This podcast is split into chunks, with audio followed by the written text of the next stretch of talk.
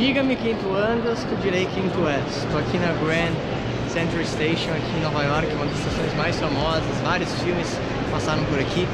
E, de novo, né, tanta gente do mundo inteiro, tanta gente com interesses diferentes, com sonhos diferentes, com ideias diferentes. E, e literalmente, é, eu já ouvi esse conceito algumas vezes e eu falo bastante sobre ele, mas você se torna a média das 10 pessoas que você mais convive. E num mundo tão grande como esse, com tanta gente, muita gente às vezes acaba entrando num círculo de pessoas, num círculo de amigos, meio sem querer.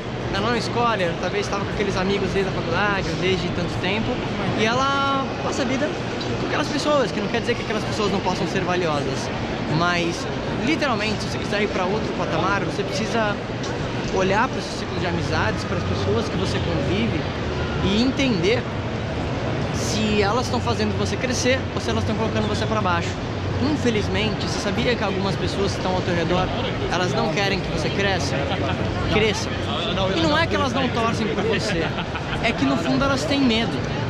Elas têm medo que se você for muito bem sucedido, você vai parar de andar com elas, que talvez você vai começar a fazer outras coisas. Então, no fundo, no fundo, no fundo, as pessoas querem que você esteja no mesmo patamar que elas. Então, para você crescer e você se desenvolver, você precisa andar e procurar estar perto de pessoas que já tenham resultado ou já têm aquela habilidade que você quer. Isso vai fazer você crescer muito. E eu sei que esse é um conceito um pouco que dói um pouco, porque talvez você vai ter que se distanciar de algumas pessoas que você ama muito. E eu não tô falando para você nunca mais ver essa pessoa na vida, mas tô falando para você talvez limitar o tempo que você passa com ela. Você passava talvez 5 horas com uma pessoa que não te agrega muito, talvez passa uma hora.